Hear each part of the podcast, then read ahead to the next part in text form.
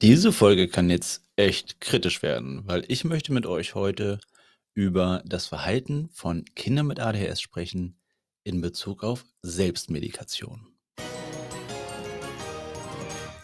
Ja, moin, herzlich willkommen zu einer neuen Folge des Monkey Mind Podcast. Ich bin Gerrit, dein Gastgeber hier in dem Podcast. Sagt mal Gastgeber auf Englisch ist es Host. Vollkommen egal. Ich bin 41 Jahre alt, Lehrer und wurde mit 39 Jahren mit ADHS diagnostiziert und auf einmal machte mein ganzes Leben einen Sinn. Und relevant noch für manche HörerInnen wahrscheinlich, für diese Folge, ich habe keine eigenen Kinder.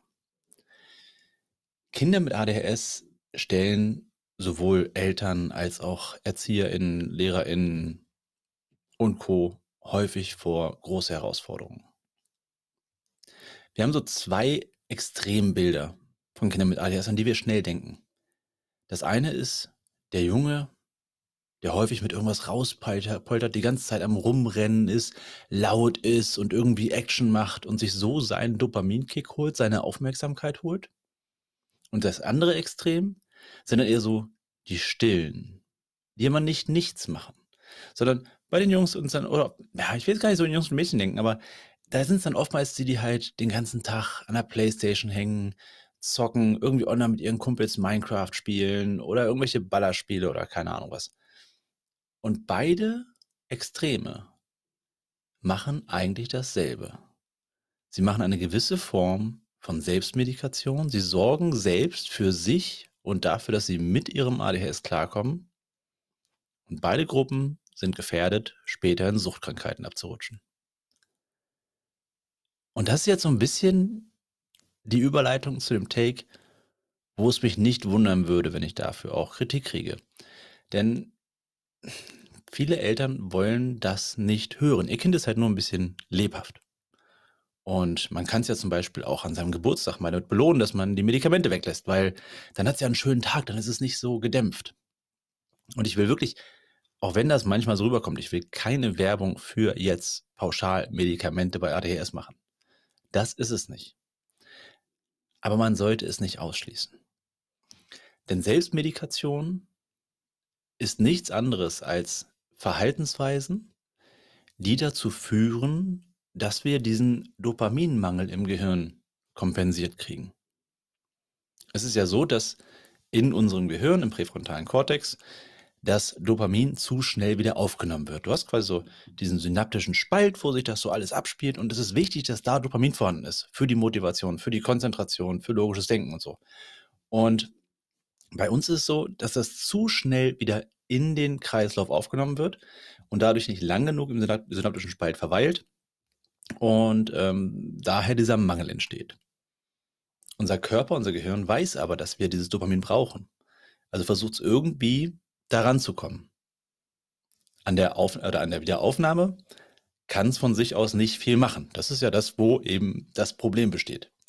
Also kann man aber versuchen, mehr Dopamin auszuschütten.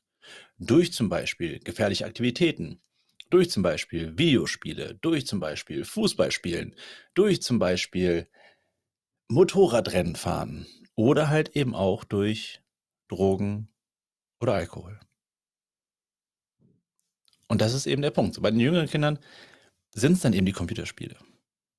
Da ist es dann eben so eine Hyperaktivität, die einfach sich dadurch äußert, dass sie immer in Action sind. Das kann man noch ignorieren, sag ich mal.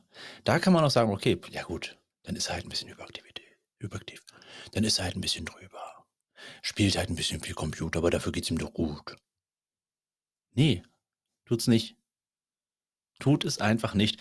Es sind auffällige Verhaltensweisen, die dazu führen sollten, dass wir da zumindest mal mit einem Profi drüber sprechen. Sprich mit einem Kinder- und Jugendpsychotherapeuten oder mit einem Psychiater.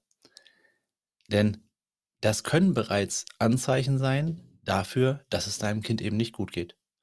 Und dieses Risiko, später dann eben eine Substanzabhängigkeit zu geraten, ist nicht so gering. Menschen mit ADS haben laut einiger Studien ein ungefähr dreimal so hohes Risiko, an einer Nikotinsucht zu erkranken, ein ungefähr doppelt so hohes Risiko für eine Alkoholsucht und ein doppelt so hohes Risiko für eine Kokainsucht. Das ist nicht zu unterschätzen. Das Risiko ist für pubertierende Jugendliche sowieso schon hoch in Kontakt zu kommen mit derartigen Substanzen und da eben Gefallen dran zu finden und abhängig zu werden. Und das Ding ist, wenn das Kind, der Jugendliche, aber vernünftig therapiert ist, und ich sage bewusst nicht nur eingestellt, das kann dazu gehören, eine medikamentöse Einstellung, muss aber nicht. Aber wenn das Kind vernünftig therapiert ist, gelernt hat, mit seinem ADHS-Gehirn klarzukommen, Strategien erlernt hat und eben durch, ob es Medikamente sind, ob es Ernährung ist, ob es ähm, Nahrungsergänzungsmittel sind, ob es was auch immer für dich und dein Kind funktioniert oder vor allem für dein Kind. Solange das vernünftig eingespielt ist und dein Kind weiß, mit seinem ADHS umzugehen, ist das Risiko eben nicht so krass erhöht. Denn dann hat es einfach nicht diesen Dopaminmangel und nicht dieses quasi Kämpfen ums Überleben, diesen, diesen Mangel auszugleichen. Das kann man sich vielleicht schwer vorstellen. Aber dieses Mangelgefühl, das ist für uns kein, ja, es wäre schon ganz nett, wenn da jetzt so ein bisschen mehr Dopamin wäre. Nein. Es geht für unser Gehirn dabei quasi um Leben und Tod. Es geht für unser Gehirn wirklich darum, irgendwie zu überleben, irgendwie klarzukommen. Und das ist einfach ein Dauerstress, dem dieses Gehirn ausgesetzt ist. Und deswegen ist es wichtig, das einfach in den Griff zu kriegen. Und das muss nicht heißen, dass man Medikamente geben muss. Beim besten Willen nicht. Ich weiß, dass, wir, dass mir das häufig nachgesagt wird, weil ich eben in diesen Diskussionen, in denen ich sehe, dass da die Grundstimmung ist, nein, Medikamente braucht man nicht die machen doch alle abhängig. Und äh, es geht doch nur darum, die Kinder ruhig zu stellen. Nein, das tut es nicht. Und in solchen Diskussionen gerate ich dann oftmals auch in so eine Ecke, wo man denken könnte, dass ich halt sage, man braucht auf jeden Fall Medikamente. Aber so ist es nicht. Ich kenne ganz viele Menschen, die wunderbar mit ihrem ADHS ohne Medikamente klarkommen. Ich kenne auch Kinder, die mit ihrem ADHS ohne Medikamente klarkommen. Genauso kenne ich aber auch Kinder und Jugendliche, die genau das eben nicht tun. Und bei denen ich mir große Sorgen mache, dass sie in den nächsten Jahren gewisse Abhängigkeiten entwickeln könnten. Und das ist halt nicht zu unterschätzen. Also, falls du bei deinem Kind oder bei einem anderen Kind, wo du weißt, okay, das hat ADHS oder könnte ADHS haben, eben feststellst, dass es halt über die Maße ständig nur vom Rechner hängt oder ständig nur Action braucht oder, oder, oder, dann ist das was, wo man mal darüber nachdenken kann, eben mal zu checken, okay, passt denn das alles so oder muss man da irgendwie etwas ändern? Denn wenn man in so einer Substanzabhängigkeit erstmal drin hängt, und ich habe selber jahrelang echt viel geraucht. Ich habe 2011 aufgehört im Januar. Nein, nicht am 1. Januar, sondern kurz danach. Und ich habe vorher locker eine Big Box mit 25 Zigaretten am Tag geraucht. Ich weiß, wie schwer das ist, davon wieder wegzukommen. Und ich weiß, wie schlecht das für deinen Körper ist.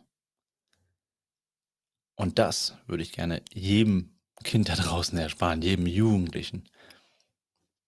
Und ich denke, da sind wir auch einer Meinung. Ich bin mir gerade nicht ganz sicher, ob ich den Bogen am Ende wirklich rund gekriegt habe, aber ich denke, es ist deutlich geworden. Selbstmedikation hat eigentlich immer die Ursache, dass da was im Dopaminhaushalt nicht stimmt und dann sollte man da mal drauf schauen. Und ja, auch übermäßiges Zocken kann eine Form von Selbstmedikation sein. Genauso wie zuckerhaltige Getränke, Süßigkeiten, oder, oder, oder. Diese Liste ist nahezu unendlich. Ich danke dir für deine Zeit. Auch wenn diese Folge vielleicht ein bisschen verwirrt war, hoffe ich, dass die Message rübergekommen ist. Ich äh, hoffe, du hast heute einen coolen Tag. Schon Donnerstag. Beides Wochenende. Und danke, dass du bis zum Ende zugehört hast. Und wenn du bis zum Ende zugehört hast, dann kann es ja so schlimm nicht gewesen sein. Und dann frage ich mich, warum gerade mal die Hälfte der Zuhörerinnen den Kanal abonniert hat. Jetzt hier. Abo. Hm? Und schau gerne mal auf TikTok vorbei. Auch da kann ich noch ein paar mehr gebrauchen, einfach fürs Ego. Danke dir.